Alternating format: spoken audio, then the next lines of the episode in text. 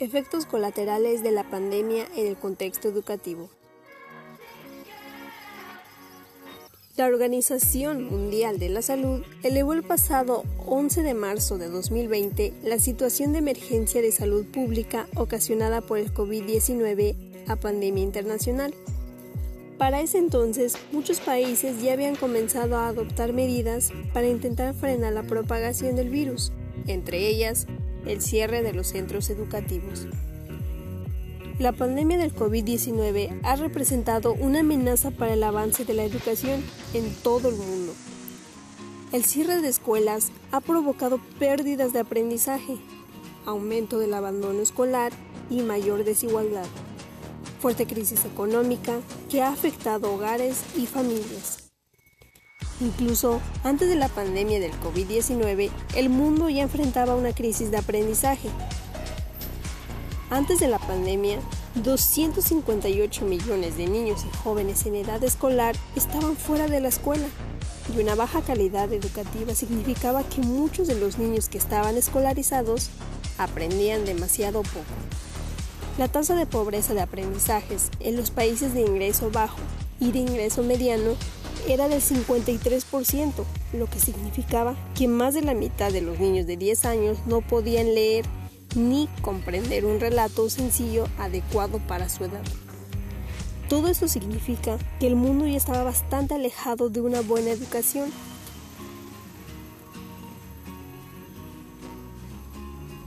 A pesar de todo eso, las clases continúan. Los estudiantes, la comunicación y la coordinación de los docentes y directivos han hecho eso posible. Hemos tenido que adoptarnos a estudiar en línea rápidamente. Los docentes son ahora más valorados, pues han tenido que enfrentarse a una educación de emergencia sin estructura ni capacitación.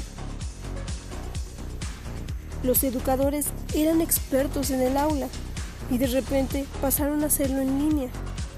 Están haciendo lo posible para que aprendan sus alumnos, también en los lugares donde no hay conexión. El docente está cerrando una brecha entre lo que da en clase y lo que ofrece a través de un dispositivo. Además, va desarrollando las competencias tecnológicas según avanza la pandemia.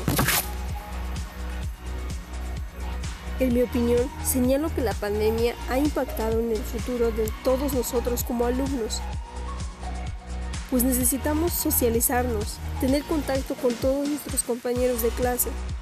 La adaptación a la educación en línea ha sido un reto para todos, pero son muchas las posibilidades que abre.